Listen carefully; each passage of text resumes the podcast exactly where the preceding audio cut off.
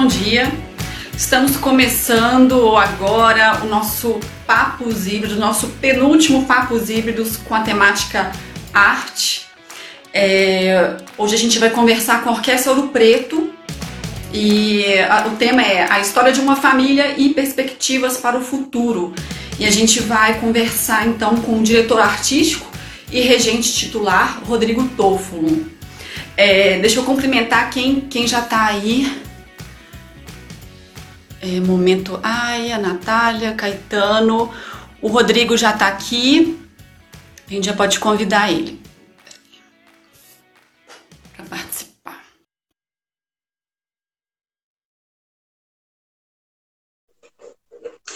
Lembrando que semana que vem a gente vai ter o nosso último, o nosso último Papo Zíbio será semana que vem. Bom dia, Rodrigo. Bom dia, maestro. Bom dia. Tudo bem? Tudo ótimo, tudo. Assim, na medida do possível, né? ótimo sim, sim. não, mas tudo, tudo indo. Sim. É, eu não sei se você se recorda de mim, nós não conhecemos. A gente chegou a tomar um breve café ano passado. Sim, sim. Não foi, não foi igual os outros convidados que eu acabei conhecendo apenas virtualmente, mas você, pelo menos, a gente já tinha é verdade. conversado.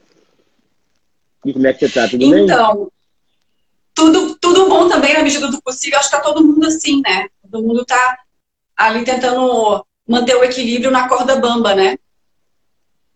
É verdade, entender né, o que está acontecendo. Tá meio escuro, não tô vendo muito, muito o seu rosto. Melhorou? Ah, melhorou. Tá ótimo. Então, é, maestro, eu vou fazer uma breve apresentação da orquestra e, e também porque, assim, essa, essa nossa live, ela vira posteriormente um podcast. Então, mais pessoas podem ouvir posteriormente. Ah, que legal. E, e para quem ainda não conhece, né, é um absurdo, mas para quem ainda não conhece a Orquestra do Preto, seria interessante a gente fazer uma introdução e uma apresentação da história de vocês. Eu vou falar brevemente um, um resumo que eu fiz, você me corrija, e depois é, eu gostaria que você pudesse falar um pouco do seu percurso como músico e também como que você acabou é, é, se tornando o diretor artístico e regente titular da orquestra. Maravilha. Deixa eu só, então, eu vou ler aqui, minha colinha. Então, olha, a, a Orquestra do Preto, ela foi fundada pelos músicos Rufo Herrera e Ronaldo Toffolo no ano 2000, é, e foi intitulada inicialmente como Orquestra Experimental da UFOP. É, a orquestra tem realizado desde sua fundação um trabalho importante de divulgação e popularização da sonoridade, da sonoridade orquestral, a partir de diversos projetos criativos e interdisciplinares, realizando parcerias com artistas relevantes da música popular e erudita brasileira. Nesses 20 anos, foram produzidos a gravação de 11 CDs e 7 DVDs. A Orquestra Ouro Preto esteve presente em mais de 40 cidades de Minas Gerais, em mais de 15 capitais, mais de 20 cidades ao redor do país além também de viagens internacionais como para Bolívia, Argentina, Inglaterra, Portugal e Espanha. É, então, assim, esse é um breve, um breve panorama, né, vamos dizer assim. Aí, se você pudesse contar, então, um pouco, assim, a sua trajetória pessoal e também da própria orquestra. Bom, obrigado aí pelo convite, é sempre muito bom falar. Obrigado por ter aceito o convite, uma super honra, super honra. E assim, a orquestra é sempre uma. Assim, a minha história, ela, ela sempre é muito misturada com a história da minha família e da história da, da, né, da orquestra, né? Então, eu sempre falo que uhum. né, o que aconteceu com a Orquestra Ouro Preto foi né, fins dos anos 99 para 2000, né? A gente estava aqui em Minas Gerais e a gente não tinha nenhuma perspectiva, né? É até engraçado, né?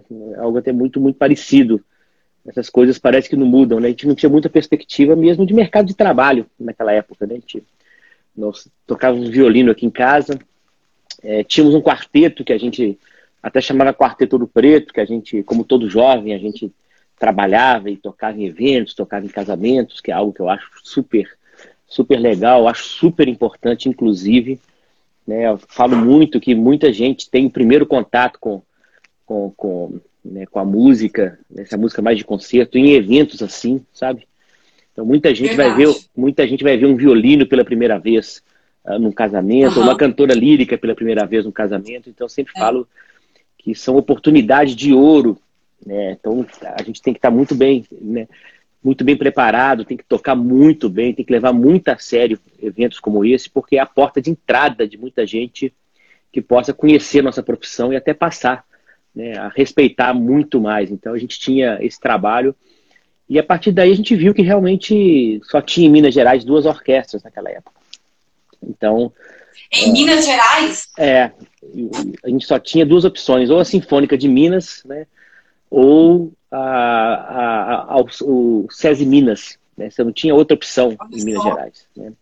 O SESI, em Belo Horizonte só, né? Concentrado ali. É, em Belo Horizonte só, né? Nas, nas, nas, por Minas Gerais, que eu me lembre, né? Só o trabalho da, né, em São João del Rei, né? Da, das orquestras, que tem quase 300 anos, né? Ribeiro Bastos e a Lira. Mas, assim, só tinha em Belo Horizonte essas duas opções mesmo. Não tinha outra opção. Então, as pessoas uhum. tinham que optar por sair de Belo Horizonte. É um caminho muito, muito comum. E no caso nosso, não. No caso nosso, eu lembro o dia que eu entrei aqui em casa, né? E disse isso ao, né, disse isso ao meu pai. Falei, pai, olha, tenho, tenho conversado muito com o Rufo e eu acho que a gente devia montar uma orquestra. Né? A gente devia começar a fazer uma orquestra.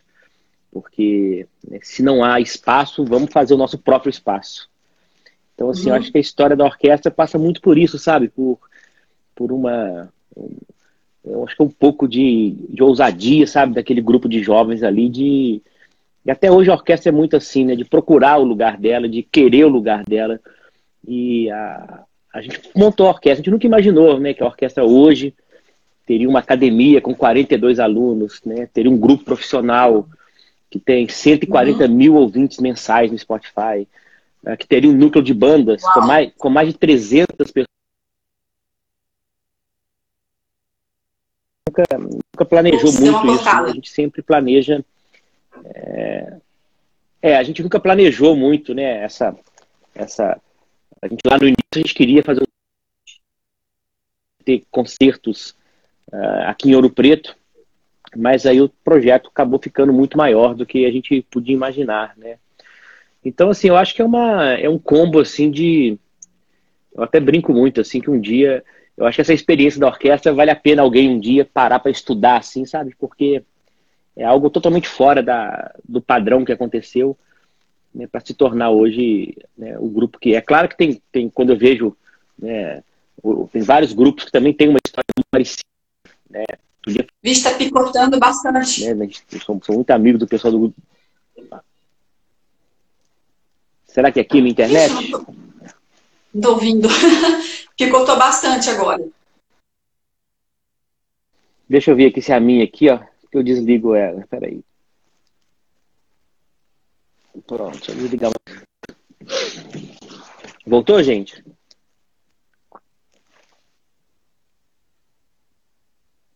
Voltou? Deixa eu ver. Para mim, assim, a sua imagem está bem borrada, mas eu não sei se o áudio melhorou.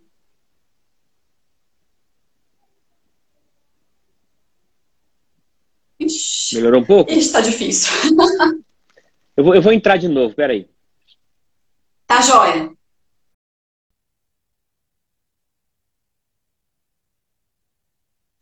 Gente, quem quiser enviar perguntas, pode ficar à vontade. A gente vai mais para o final, mais para frente, repassar as perguntas para ele.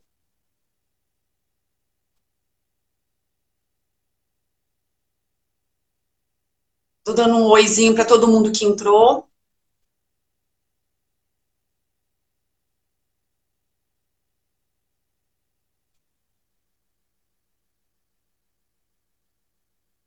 Ah lá, ele voltou. Vamos ver.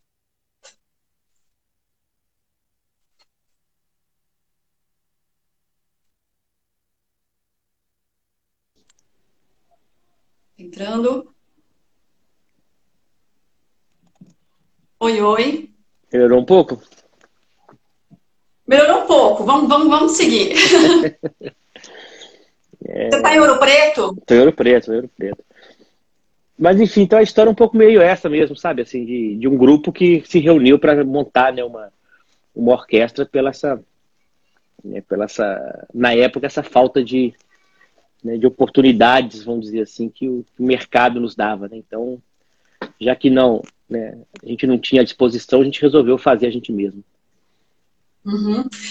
É, na página, na página da Orquestra do Preto, inclusive eu sugiro todo mundo, quem ainda não entrou, quem não conhece a página, entrar lá na, na página deles, também no Instagram. É, tem toda a descrição da ideologia, esse processo histórico.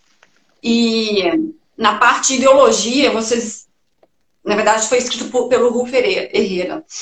Ele, uma das coisas que, que me chamou atenção é que a ideologia da orquestra seria de, de incentivar a criatividade, o estímulo à descoberta e à invenção. Isso, isso foi realmente um, um princípio que, da orquestra desde o início, ou surgiu assim, ah, eu, eu a gente queria uma orquestra para tocar o repertório tradicional, e, e, como é que teve essa, como é que foi essa decisão, vamos dizer assim? É, isso é o seguinte, quando a gente, a gente montou a orquestra, a gente pegou um grupo de alunos aqui da universidade ligados ao RUF e esse quarteto, sabe? Então a formação da orquestra era uma formação muito atípica, né? Ela, ela tinha um grupo de cordas, né? E acabou tendo o Rufo bandoneon, né?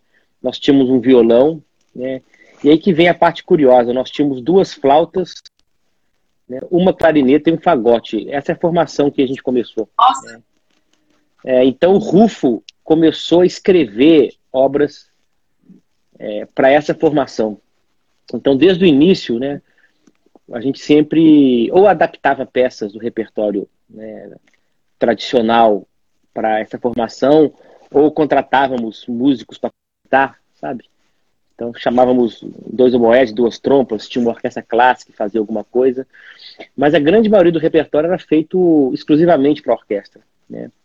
Então, e era muito legal, porque muita gente compunha para orquestra, não só o Rufo, né? alguns alunos do Rufo, como o Chiquinho, também chegou a compor para orquestra e tal. Então, desde o início, a gente uhum. sempre teve um pé assim, muito forte no experimentalismo, sabe? A gente sempre. Eu lembro, a gente fazia muito fazíamos bar, porque dava para fazer, fazíamos algumas primeiras uhum. sinfonias de Haydn, porque dava para fazer, né, algumas peças de Mozart, porque dava para fazer, e, e sempre junto com obras que o Rufo escrevia, obras próprias deles, obras arranjadas pelo Rufo, né, e obras arranjadas por alunos e outros compositores. Então, assim, esse tom experimental sempre foi muito arregado à orquestra, por essa formação atípica que ela teve no início, e, é claro, pela figura do Rufo, né, que é um compositor renomado, enfim, uma figura assim que né, sempre teve essa ideia. Né, ele sempre quis, ele sempre achou que a orquestra tinha que ter um olho virado para o passado né, e um olho uhum. virado para o futuro. Né?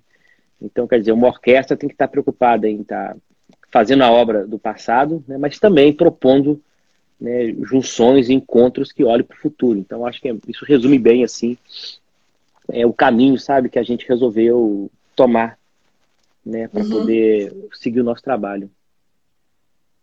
Legal. Então, no início, ele, ele era, uma, era uma orquestra vinculada à, à universidade, é isso? Isso. Ela ficou. No início é o seguinte: para a gente poder né, pagar as bolsas para os músicos que tocavam, ela ficou uhum. durante praticamente seis anos. Ela era vinculada Sim. à Universidade Federal de Ouro Preto como um projeto de extensão. Ah, e aí, legal. E aí, né, obviamente, aproveitar todo. Sempre que eu falo isso, eu faço questão de fazer uma defesa, né, da importância da universidade pública né, e gratuita, como ela é feita no Brasil. Quer dizer, uma universidade como essa, ela sempre teve os três polos: ensino, pesquisa e extensão. Né? E o, a uhum. gente sempre foi ligado ao grupo de extensão da Universidade Federal de Ouro Preto. Assim como, por exemplo, o Ares Nova era ligado ao FMG, que foi um coral. Né, Sim da mais, mais alta importância com o caso Beto Pinto Fonseca, ligado, também nasceu como projeto de extensão da UFMG, assim como o Giramundo era ligado à Escola de Belas Artes da UFMG, também com o Álvaro Apocalipse. Então você vê a importância das universidades como uma, uma, uma fomentadora disso. Né? Chegou uma hora, esses três grupos, tanto a Orquestra do Preto, quanto o Giramundo e, a, né, e o, e o Ares Nova, foram por caminhos próprios. Né? Então, assim, essa ligação se dava pelo fato né, do, do Ronaldo, meu pai, e o Rufo serem professores da universidade e a universidade ter, sabe, mantido esse, essa, esse compromisso que ela tem, sabe, de fomentar né, e de ser esse berço né, desses projetos. Então, eu tenho uma, a história nossa com a Coordenadora do Preto é uma história muito legal, ela é muito bonita. Né, lembro de todos os reitores, desde o João né, até o Dirceu, que foram pessoas que, que atuaram muito, sempre muito solícitos, sempre muito atenciosos com a orquestra. E aí a, o papel da universidade, né, a importância que ela tem né, quando ela é pensada nesses três polos, né, de ensino, de pesquisa, obviamente, né, e da extensão. São os três polos que definem né, essa universalidade que as universidades têm que ter. Uhum. E é interessante isso que você está falando. É... Mas voltando aqui da, da questão da, da sua trajetória, da sua trajetória, a sua formação, que você não foi. Quem que chegou? Você já entrou como regente? Ou... Não, não, não, não. Eu comecei, quando eu, eu, eu, junto com esse grupo, a gente fundou a Orquestra Ouro Preto, né? Eu comecei, é, junto com o Rufo, obviamente, nessa parte da direção artística, né? A gente definia uhum. questão de repertório. Né? E na história da orquestra, a gente teve o primeiro um preparador, né? que é uma, uma grande figura, também uma figura importante na história da orquestra, ficou por um breve período de tempo, que é, um, que é o Moacir Latesa, Laterza Filho, né, cravista de Belo Horizonte. Ele era muito ligado ao Rufo, o Rufo, então, né, chamou Moacir para ser uma espécie de preparador. Né. Era uma época que a gente fazia um trabalho muito bacana com o Moacir, ele era muito ligado à música, até música renascentista, né, tinha muito trabalho, muitos, muitos arranjos que o próprio Moacir fazia nesse sentido. É, depois disso, a orquestra né, foi para um segundo patamar, que é um patamar que foi muito importante, que é a atuação do, do Silvio Viegas como regente da orquestra até 2008. Né? Então, eu não sabia que o Silvio é, tinha. É, eu, é, eu, próprio convidei o Silvio. Eu, eu lembro o dia que eu liguei para ele para convidar o Silvio uhum. para assumir a regência titular do grupo. O Silvio, o Silvio é e foi uma pessoa muito importante na trajetória da orquestra. Eu acho que essa transição desse grupo de estudantes, né, estudantes que tocavam super bem, sabe, para esse caminho da profissionalização, né? Isso aí é um trabalho que né, o Silvio foi, foi quem conduziu de uma forma brilhante. Né? Ele fez um trabalho muito bom na orquestra. Os desafios que a orquestra tinha eram muito grandes. Né? Chegamos a fazer muito trabalho. Né? Você sabe que o Silvio tem essa, essa paixão pela ópera, essa paixão pelo Sim. canto. Então era uma época que a gente né, chegamos a trabalhar com com figuras que eram muito ligadas a gente, né? Por exemplo, o, Zé Galiza, você deve conhecer também, ele é de Ouro Preto, o Galiza é de Ouro Preto, então ele cantava de muito com a gente aqui. E outras figuras de, até atualmente, a Edna de Oliveira, a Edneia também, são figuras sempre que habitaram uhum. aqui a cidade, então a gente chegou a fazer muito trabalho com eles. Então, assim, a gente, teve, a gente teve um trabalho grande nessa, nessa, nessa parte, muito pela né, pela competência, obviamente, né, e pela figura do Silvio. Então, essa transição da orquestra para um grupo né, que, que deixou de ser um grupo de estudantes, sabe, que eram, Sim. inclusive nessa época eu tocava na orquestra violino.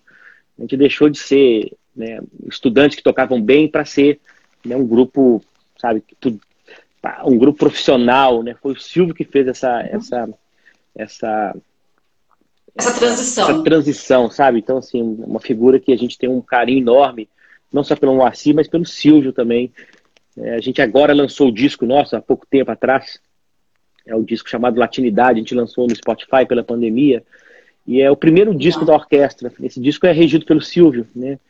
E foi gravado em 2007, pra você ter ideia. 2006 foi gravado, 2006 lançado 2007.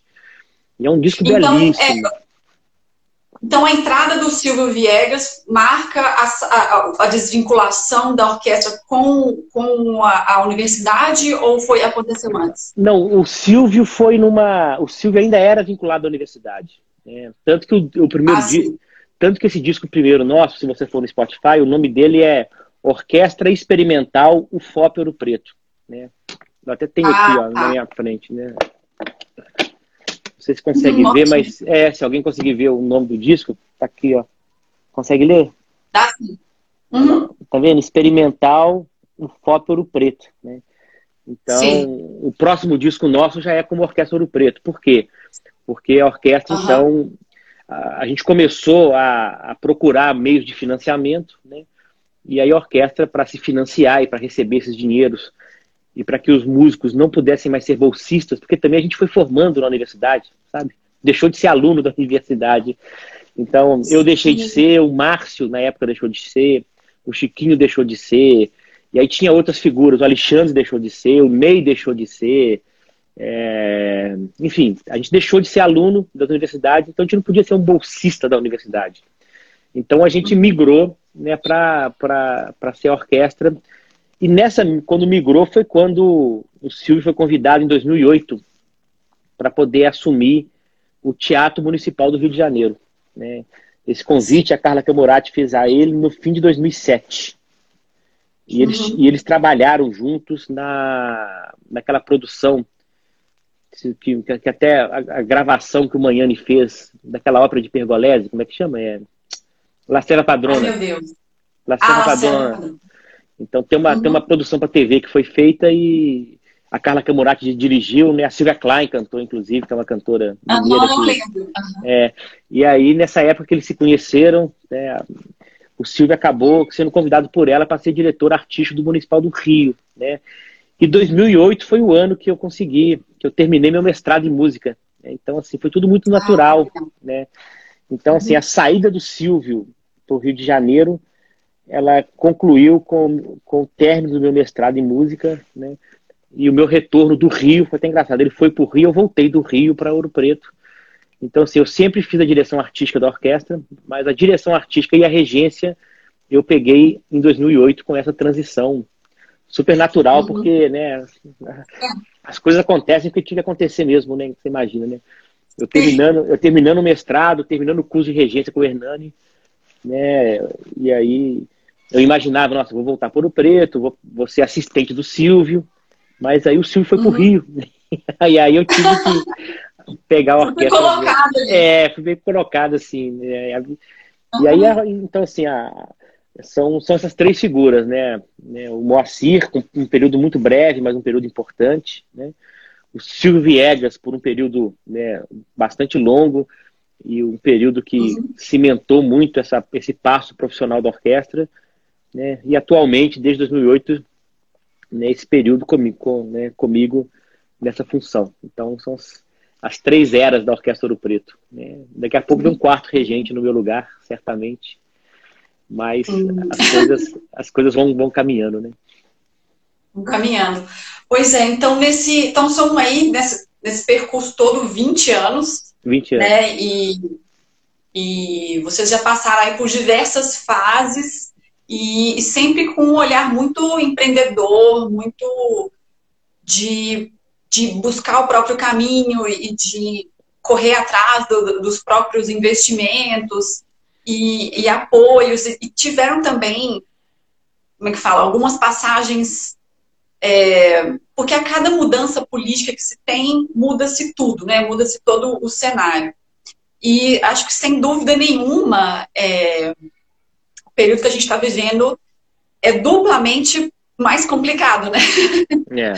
Aí eu queria, eu queria saber de vocês, assim, como é que está sendo, como é que foi, primeiro, assim, o impacto, pum, quarentena, não pode fazer mais nada, o que, que foi cancelado, como é que, como que vocês... É, foi péssimo, né, assim, está sendo ainda, né, eu acho que a cadeia cultural é até muito engraçado, né, porque como você é cantora, né, eu estava conversando há dois dias atrás com o Arnon, e aí a gente estava ah. né, Arnon, Arnon Oliveira também, do Madrigal também, não só pessoalmente, a gente é muito próximo, né? E a gente trabalhou muito com música.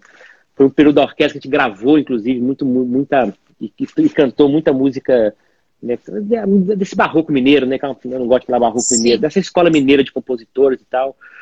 E aí eu estava conversando com ele, até um, um possível encontro esse ano, esse ano, no fim do ano ainda, foi até muito engraçado que ele falou uma coisa que eu também não tinha percebido. Ele falou, não, Rodrigo, né, assim, a, a, a, né, a, gente da cultura, a gente é o primeiro a parar e o último a voltar. Né? Só que é nós, último, só que a gente do coro ainda vai ser o último dos últimos, né? Porque um violinista tocar, você toca de máscara, né? Mas um cantor cantar, não tem jeito, né? O cantor tem que cantar a, plenos, a plenos pulmões e, obviamente, né, né, a gente sabe disso, como é como funciona e tudo mais. E aí, e aí foi engraçado que eu me atinei a isso com ele falando. Eu falei, nossa, eu nem tinha pensado nisso, que ainda tem vocês no canto ainda, né? Como é que vai ser? O coro, imagina, de 30 pessoas cantar. Não, então, eu, eu recebi, inclusive, de, de da, da, minha sócia, um artigo que a Alemanha fez, uma pesquisa, que eles fizeram, assim, muito rápido, um artigo que eles desenvolveram, assim, é, eles fizeram uma pesquisa com cantores de, de coral, e aí eles fizeram algumas imagens de, tipo assim, pensando qual seria a solução para o trabalho canto coral. Aí eles pegaram vários cantores voluntários e colocaram é, eles de máscara, ou então com aquela placa de acrílico, né? Ou então com. Tinha algumas opções, alguns aparatos. E aí eles fizeram aquelas imagens assim que dá para ver a, a, a, Como é que fala? Como é que chama a expressão, gente? É. Onde, onde as gotículas, é. onde as gotículas voam, né? Qual, é. qual seria o, o, E não tem jeito, porque não, não tem, é. é. tudo muito paliativo. Imagina, e, e o é. canto coral é uma coisa assim.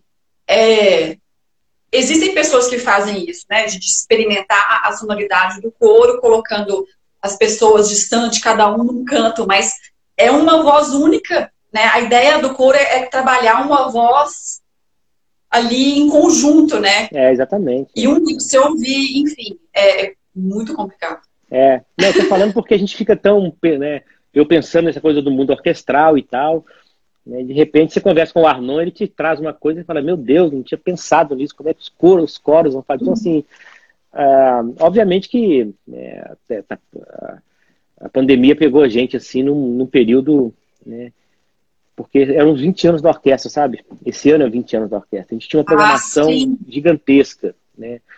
Eu Isso aconteceu que... com, com o Giramundo, se eu não me engano, né? Quando a gente conversou com a Bia, eu acho que era era com Giramundo, que ia ter uma comemoração de, de, de 50 anos, alguma é. coisa assim. Imagina, né? Então, assim, é... até o Grupo Corpo também, conversando com o Pedro esses dias, estava me contando que eles iam estrear um balé com com a Filarmônica, com a Sinfônica de Los Angeles, né? Você imagina? Nossa. De, de, com o Dudamel, não sei onde, né? Quer dizer. Isso, exatamente. É, você imagina, né? O negócio dele. Então, assim, é, foi um. Então, para a classe nossa que é tão sofrida, então esse é, é, uma coisa dessa já. Então, assim, é, a gente está aqui tentando também, né? É, ver as soluções, né? Assim, no caso nosso, que eu posso dizer, né? Claro também que nem, nem tudo nem tudo é esse terror todo também, porque eu acho que a classe artística, ela, ela de alguma forma, né, a gente tem essa criatividade, né, a gente já tá também está acostumado a viver sem apoio a vida toda também, né, eu até brinco muito, né, eu tenho 42 anos, né, eu, sou, eu toco um instrumento, né, sei lá, deve ter 35, né, eu converso com pessoas que estão nesse caminho há anos, e eu nunca ouvi falar ninguém falar que teve uma época boa. Né? Época boa nunca teve. Teve uma época um pouco melhor. Né? E teve épocas né, como agora que é de uma tragédia né, incomensurável. A gente, tá, né, a gente não tem um Ministério da Cultura, em Minas não tem uma Secretaria da Cultura, então a gente nunca teve tão órfão como agora. Né? Tivemos tempos um pouco melhores, é verdade, mas também para a cultura nunca foi fácil você falar que era ah, quero fazer um projeto, você tem que ter quem te financie, você tem condição. Sempre foi difícil mesmo. Eu acho que as orquestras brasileiras estão aí, se você pegar né, as, as, as, Municipal de São Paulo, Municipal do Rio, se vocês pegarem a Sinfônica de Minas Gerais, você vai ver né, que a, é, né, o caminho é sempre um caminho duro. O Grupo Corpo, o Grupo Giramundo, né, o, o, Galpão, que são grupos que têm mais de, de 30, 40 anos, vão contar que é uma trajetória sempre sofrida, óbvio que é. Então, se assim, a gente aproveita essa, essa, essa escola, essa escola da vida, que é uma escola que já, já é difícil ser artista num país que historicamente, né, é até engraçado, né? Outro dia, eu não sei porque eu estava conversando outro dia, não sei se foi até com a minha terapeuta que ela falou uma coisa. Ah, não, mas a arte, né, tem essa coisa da, da né, das pessoas né, produzirem né, quando estão sofrendo. É, é, engraçado, né? Porque as pessoas até hoje têm uma, uma visão assim muito curiosa, né? Que o artista é uma coisa meio do romantismo, né? O artista para fazer uma obra tem que estar tá sofrendo, tem que estar tá sofrendo de amor, tem que estar tá perdido os pais numa tragédia. Assim, as pessoas acham que a tragédia que faz, não necessariamente. Né? Não, gente, não é isso não. O artista tem que né, trabalhar, receber, ter um conforto igual todo mundo, que ele vai produzir também. Não é só, não é só sofrendo que a gente produz, não. Então, assim, eu acho que ah, mas enfim, eu acho que essa escola nossa da vida ensina a gente a usar a criatividade nossa para tentar alguns meios, né? E aqui na orquestra a gente tem feito isso, né? Então, assim, eu, eu, eu, eu, eu pessoalmente, assim, eu tinha, esse ano, nós, nós suspendemos 72 concertos, pra você ter ideia, né? E 72 é, anos. E eu tenho total convicção que tivesse regendo 72 concertos. Né? Então, porque a gente está não para de pensar e não para de tentar soluções, né, para que a gente possa atravessar esse período. Né? Mas assim, eu acho que, né, eu acho que a indústria vai, eu sou muito otimista, eu sempre fui, eu acho que as coisas vão, vão sair, né? Eu acho que talvez esse novo normal seja uma busca pela não necessariamente ficar em casa, seja uma busca pelo lado de fora.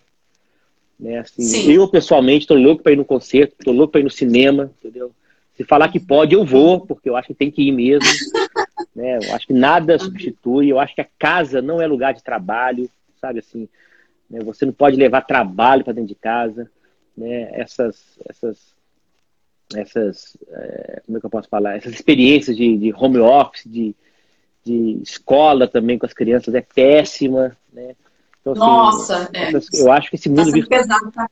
É, esse mundo virtual está ensinando a gente que né, não é bem isso não, sabe? É, na minha opinião, eu acho que tem, tem coisas muito mais muito uhum. mais fortes e muito mais importantes do lado de fora do que numa tela de computador. Mas eu, gente, sou um otimista, sempre fui. Né?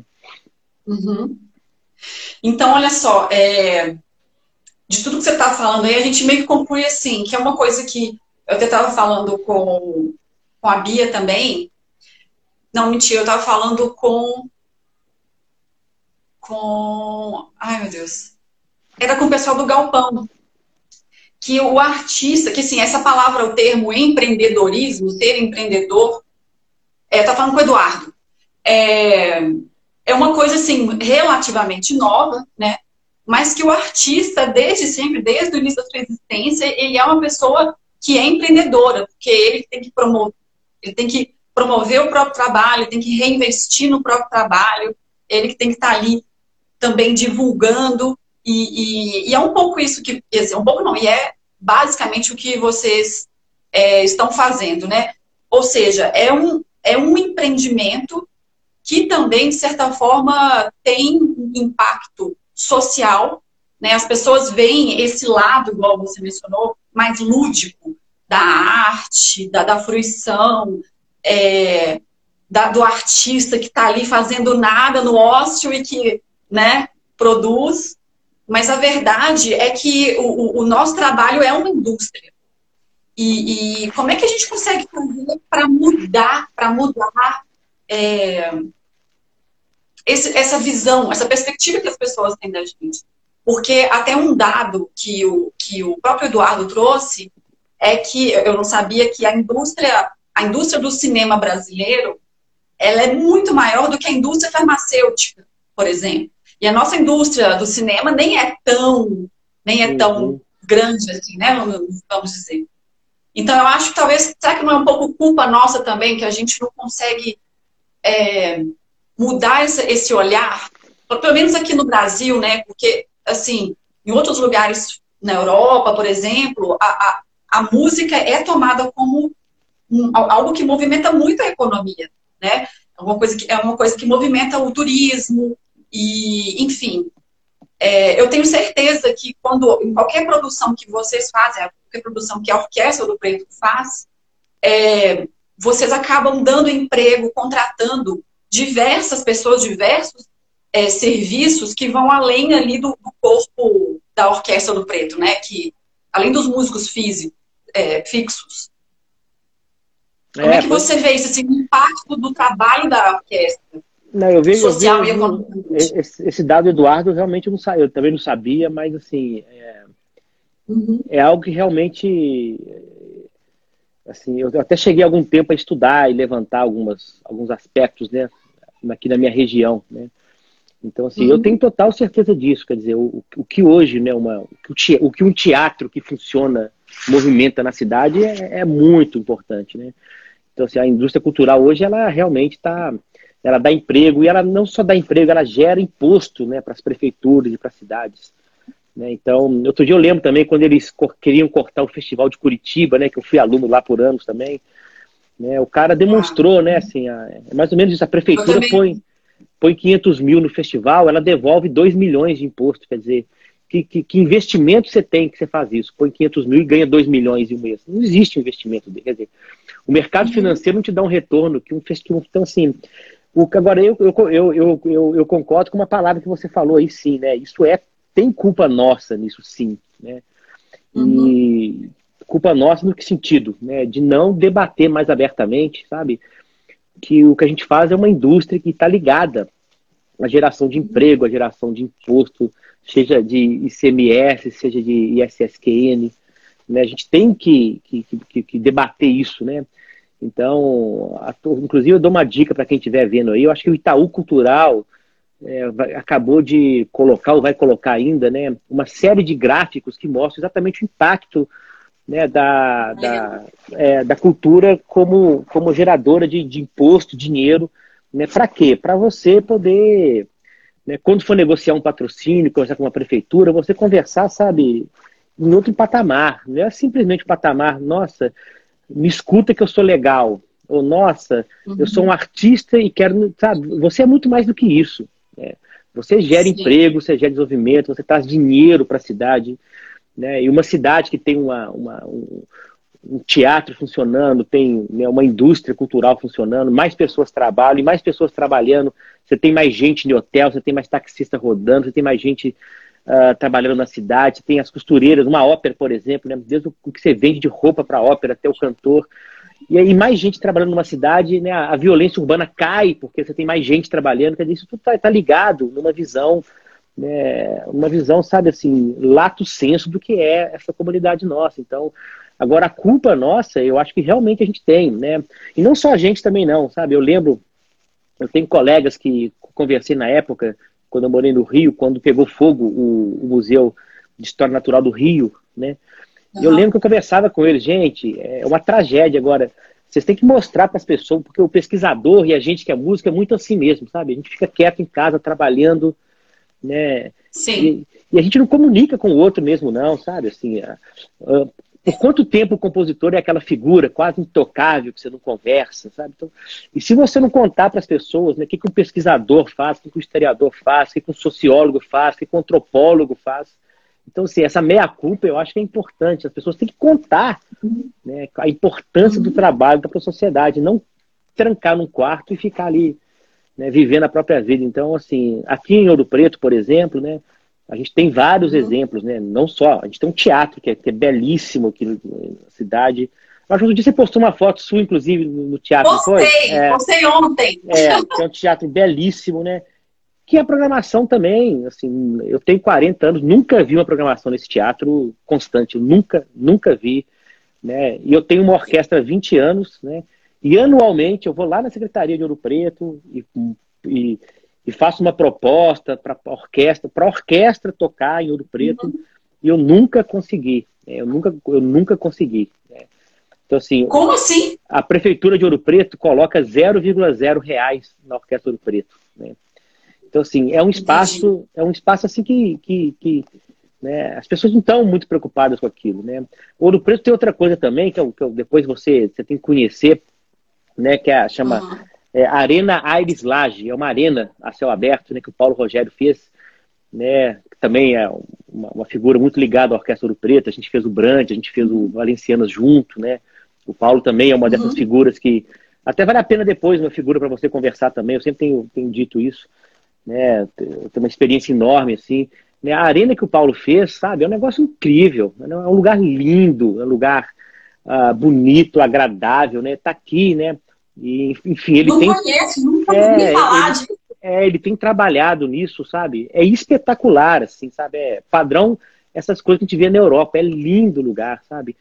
E aí, claro que o Paulo também está né, fazendo um esforço né, enorme para aquilo, aquilo funcionar. Então, e é claro que um lugar como aquele, sabe, tinha que estar tá tendo coisa acontecendo ali o tempo inteiro, sabe? As pessoas entenderem a importância disso, né? Não só para o desenvolvimento humano, que é importante, social, que é importante, mas econômico também, sabe, Lívia? Então, assim, Exato. a gente tem que parar muito de achar, né, que ai, você vê uma novela da Globo, você acha que só a Cláudia Raia ganha dinheiro, ou, sabe? Ou só a Fernanda Montenegro, sabe? sabe? Você tem que entender que indústria que é essa, sabe? O que, que passa para aquilo Exato. chegar.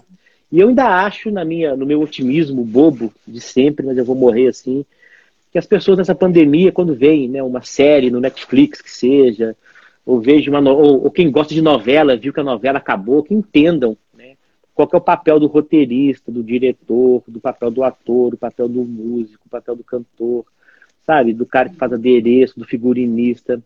É, eu brinco muito com meu irmão, de vez em quando eu, eu vejo jornal, né? E aí, de vez em quando, até aparecem as pessoas meio descabeladas, não sei o quê. Eu fico rindo assim. Uhum. O, o, papel do cabeleireiro que vai ali preparar a pessoa para apresentar o jornal. Tá com o cabelo todo zoado. Então, assim, é muito importante as pessoas perceberem isso. Então, acho eu, creio, assim, que, sabe, as pessoas têm que tomar, sabe, assim, é, o mineiro tem, assim, Minas Gerais tem muito isso, né? As pessoas têm que tomar uma, uma, uma é um senso de pertencimento, sabe? Você chega em Ouro Preto, é Ouro, Ouro, Preto me impressiona por isso. Você fala, nossa, tem um teatro maravilhoso desse. Tem uma arena a céu aberto, assim, belíssima, belíssima. Sabe? Aí você tem aqui essas igrejas que você não tem lugar nenhum do mundo igual. Pode até mais bonito e maior, não tem problema. Eu não quero comparar a, sei lá, não estou falando da, da Sacré-Cœur de Paris com a, a, com a de Ouro Preto aqui. Mas são coisas, são belezas diferentes, entendeu? Então, você as pessoas têm que ver que uma cidade que tem uma orquestra, que tem 10 bandas, igual o Preto tem, sabe? Que as pessoas têm que ver que isso faz parte de, uma, de um projeto que pode ajudar no desenvolvimento econômico da cidade. Da então, própria cidade. Essa que é a minha. Né? Porque não adianta, né? Porque eu, eu, em Ouro Preto, eu falo isso, brigo com essas pessoas há 40 anos. Né? Sei lá, Paulo Rogério Lage briga com essas pessoas há, sei lá, 70 anos, 70 não, mas talvez 60 anos sabe? Que a gente coloca, a gente tenta fazer, tenta mostrar. Mas assim, eu acho que espero que essas gerações saiam dessa, dessa pandemia, sabe? Ai, sabe? Uhum. É tipo aquela coisa de criança, né? Que faz, faz uma birra, aí você tem que. Né, aí você dá um tapa na mão para ela aprender. Então, eu espero que a pandemia seja um tapa na mão de todo mundo para entender né, a, a, importância dessas coisas todas. Né? Olha a importância da pesquisa né, universitária, olha, sabe? Outro dia eu vi um cara falou uma frase que eu achei ótima. Eu falei, né? Para quem acha que. Uhum.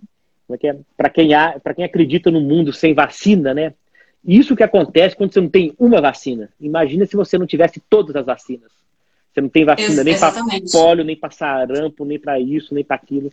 Então, assim, imagina que é um mundo sem vacina. Então, assim, quando não tem uma, essa confusão, né? Imagina todas não terem. Então, assim, a pesquisa, como ela é importante, né? Assim, a, a cultura, como ela é importante. É um contrassenso, né? A pessoa não acredita em, em desenvolvimento da ciência, não acredita é. em pesquisa, mas ela não tira o próprio celular da mão e o tênis Nike do pé. Tem é, tecnologia gigantesca ali, né?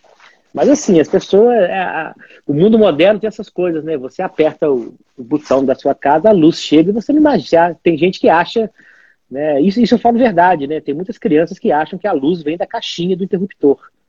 E você tem que falar uhum. com ela que não. Tem uma tecnologia gigantesca para sair, sei lá de onde sai, para essa luz chegar na sua casa. Né? Os fios, as, tudo. Então, assim, eu acho que, ainda sendo um pouco otimista, espero que as pessoas né, tenham essa consciência da importância né, que a cultura tem, não só como essa questão de não dá para viver dentro de casa, né? Enfim, não dá para viver só pagando conta, mas a importância que isso tem para o lado humanístico nosso né, e para o desenvolvimento também social como uma, um gerador de emprego e arrecadação para cidades. É isso que a Europa sabe e faz muito. Né? Uhum. Exatamente, exatamente. Tem um comentário aqui do Juliano Castro, é, é, é um comentário, não é uma pergunta, falando assim, diferente de outros países, no Brasil eu percebo uma falta da presença da música ou até mesmo da arte como uma possível carreira e não como um passatempo desde a infância é, na escola. Deixa eu ver outra, alguma outra. É, de verdade, assim, na, na Alemanha as pessoas têm, têm, têm, aula de música desde, desde pequenininho, né? Ups. Tem, tinha algumas perguntas aqui que eu, eu acabei passando. Mas isso que o Juliano falou é bem verdade. É verdade. E tinha uma pergunta sobre compositores. Ah, aqui, ó. Aí o Juliano continua falando aqui, ó. Creio que faria toda a diferença na apreciação de música e consumo de cultura no dia a dia do brasileiro, né? Se, se, se, se isso fosse uma coisa que desde, desde pequeno a pessoa tivesse acesso nas escolas e tal. Eu acho, acredito que é isso que ele está querendo falar. É, ah, tá. É, aqui o estúdio Luiz Abreu, eu, ele fala assim: espere eu concluir meu curso de regência para a quarta era.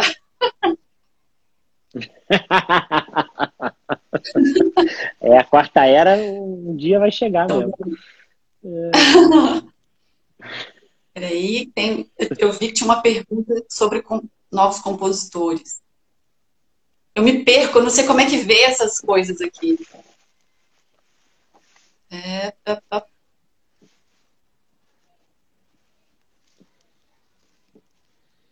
Será que eu perdi? Agora já era?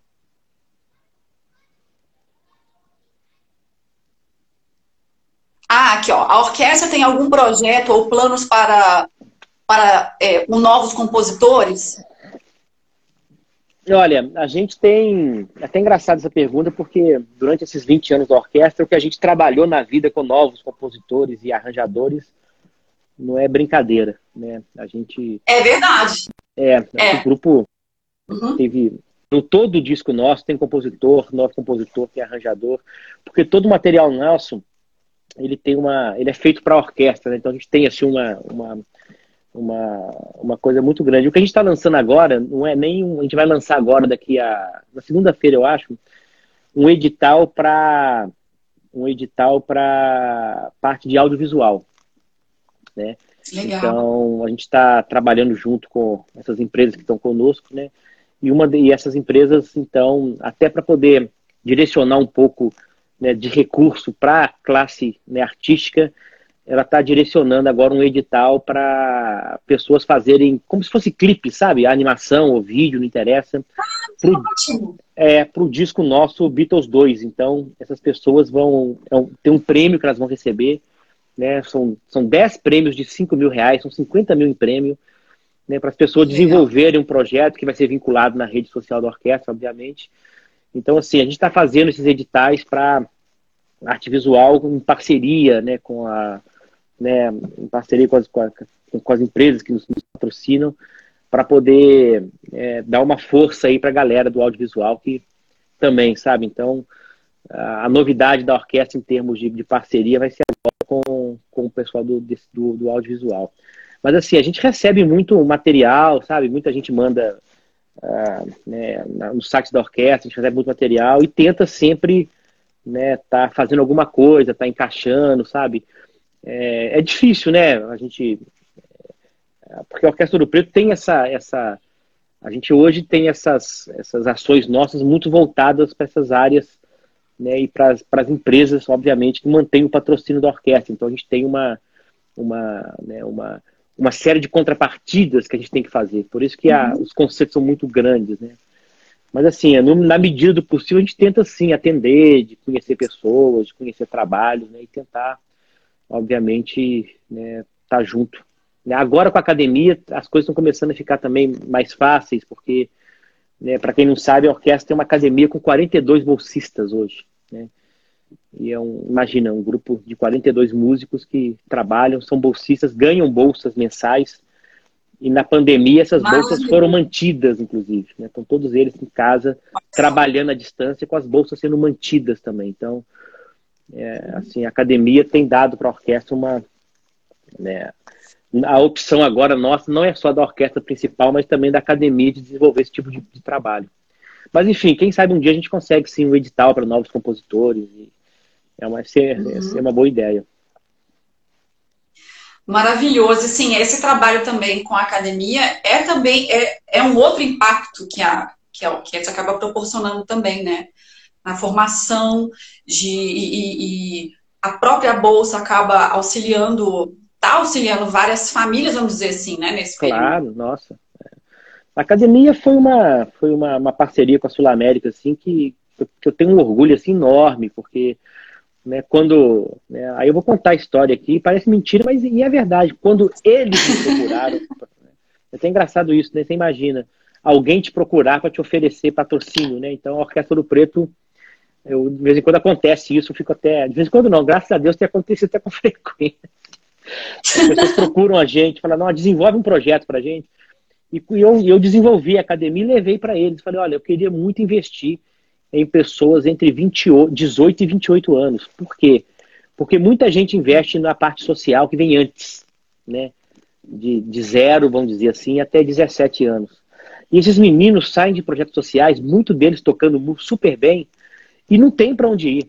Né? Aí vai para a universidade, as orquestras não tem, não tem vagas, enfim, a filosofia das orquestras são outras também, né? E de repente esse, esse talento aqui, ele se perde, porque é o seguinte, né? Ele tem que trabalhar, tem que colaborar financeiramente com a casa. Né? O pai está pressionando, a mãe está pressionando, e é uma pressão válida também, não é? A gente tá, está no país, né? Gente, o nosso país ele tem essas coisas mesmo. A gente não está no país que né, você pode né, se dar o luxo, né? De, de, de, de, desde então as pessoas trabalham, né? Vêm ajudar financeiramente em casa. Então e de repente quando eles não têm um retorno com a música, eles acabam largando isso, né? Então eu lembro quando eu sentei lá com eles, né? até hoje, com a Zeca, com a Ana, com a Fanny, eu disse a eles, a gente, olha, é, se a gente atuar nesse grupo aqui, a gente vai atuar num gap que, primeiro, não existe projeto similar. Né? Segundo, quando você dá uma bolsa para um menino desse, ele chega em casa e ele faz a farmácia, por exemplo, da família.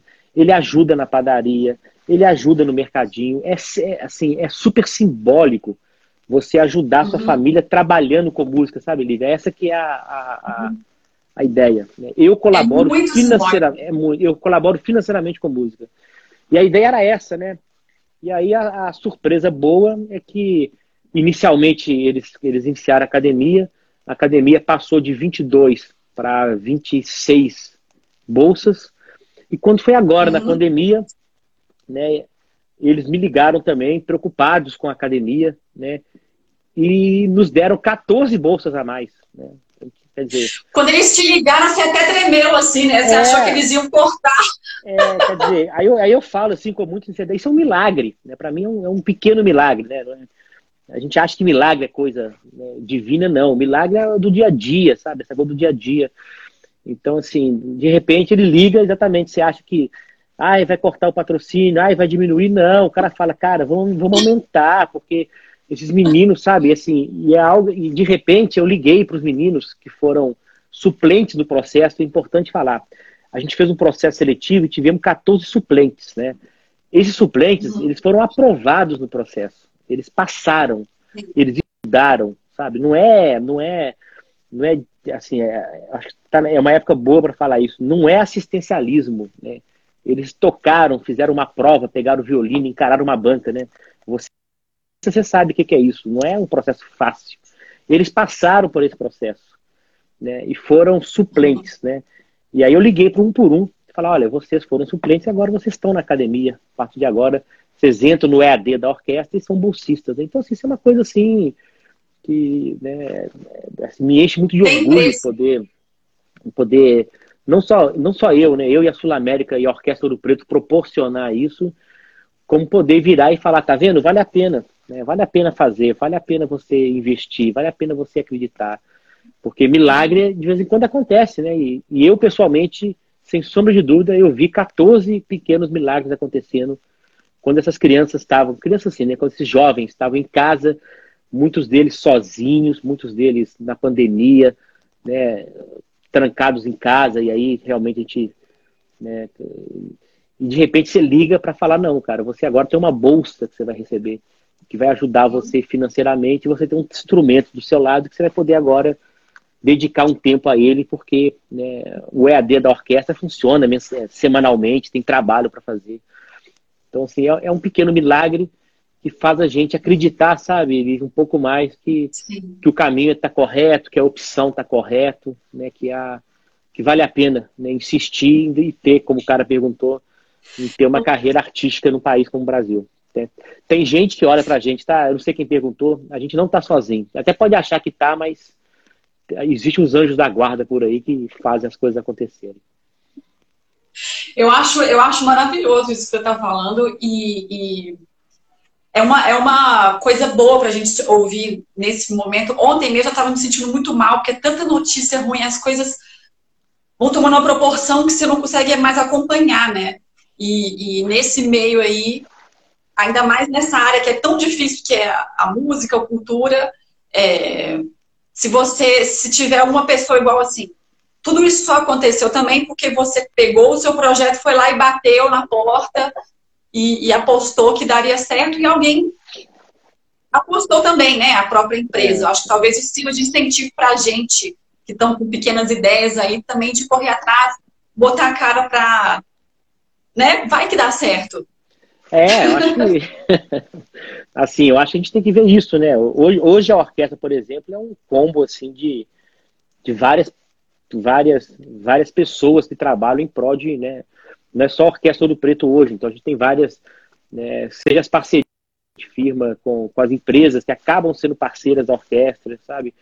Eu fico vendo, eu conversando com elas, eu fico vendo o que, que a gente pode fazer, o que, que a gente, sabe assim, tem uma positividade nisso, sabe? Eu fico vendo também uh, né, parcerias né, que a gente tem com, né, seja a Tropicana do Alceu, seja a Palco do Paulo, né?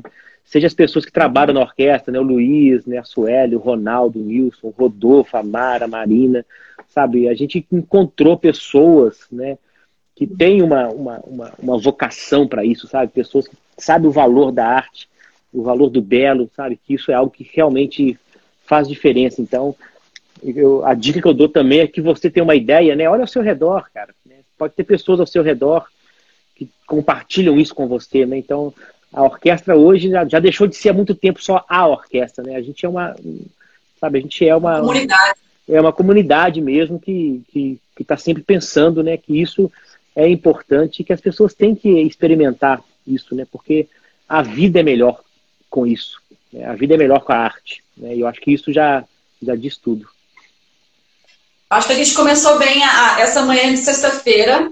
É, eu, tô, eu tô cortando aqui porque a gente tem dois minutinhos. Tá, eu só queria dizer que eu estou muito honrada, inclusive, de estar conversando com o maestro aqui, sendo que hoje vai ter um super lançamento é, que a orquestra vai estar fazendo também, lá na Rede Globo, no, no programa do Bial, não é isso? Ah, é, pois é. É que deu uma confusão de data, de horário, né? Mas enfim, né? O, hoje no Bial a gente lança um, projeto né, Valencianas em Casa, né? Porque a gente, a gente gravou Valencianas 2 com o seu Valença, né? E uhum. né, também, né, tanto a Tropicana quanto a Palco do, do, do Paulo, quanto a Orquestra Ouro Preto, a gente né, gravamos em Portugal esse ano e iríamos lançar no primeiro semestre e, acabou, e acabamos não lançando, né, obviamente. Então a gente agora está fazendo um projeto de três vídeos chamado Valencianas em Casa, que são esses vídeos com o Alceu. E como o Alceu é entrevistado de hoje para amanhã, né, lá do Bial, a gente vai estar tá lançando, então, a partir de agora, esse projeto Valencianas em Casa, com músicas do Valencianas, né, com, com o Alceu Valença, obviamente, né, e esse projeto que é tão bacana, que trouxe números, assim, importantes. Muita gente conhece a orquestra, escuta a orquestra por causa de, de Valencianas, né, que é um projeto, assim, que né, deu super certo, né, foi gravado né, em 2014, se não me engano, foi, foi gravado, né, então assim, como a gente nunca está sozinho também, né, é um projeto que foi também encabeçado e pensado pelo Paulo Rogério, né, e a gente executou com o maior carinho, e, e o Alceu também, que é compadre do Paulo hoje também, muito ligado à orquestra, enfim, tem Valencianas em casa sendo lançado hoje. A gente tem 15 segundos, essa, essas lives Tchau. são uma loucura que passam assim. Eu queria agradecer muito por você ter aceito o nosso convite, foi uma super honra. É, várias palmas de todo aqui, todo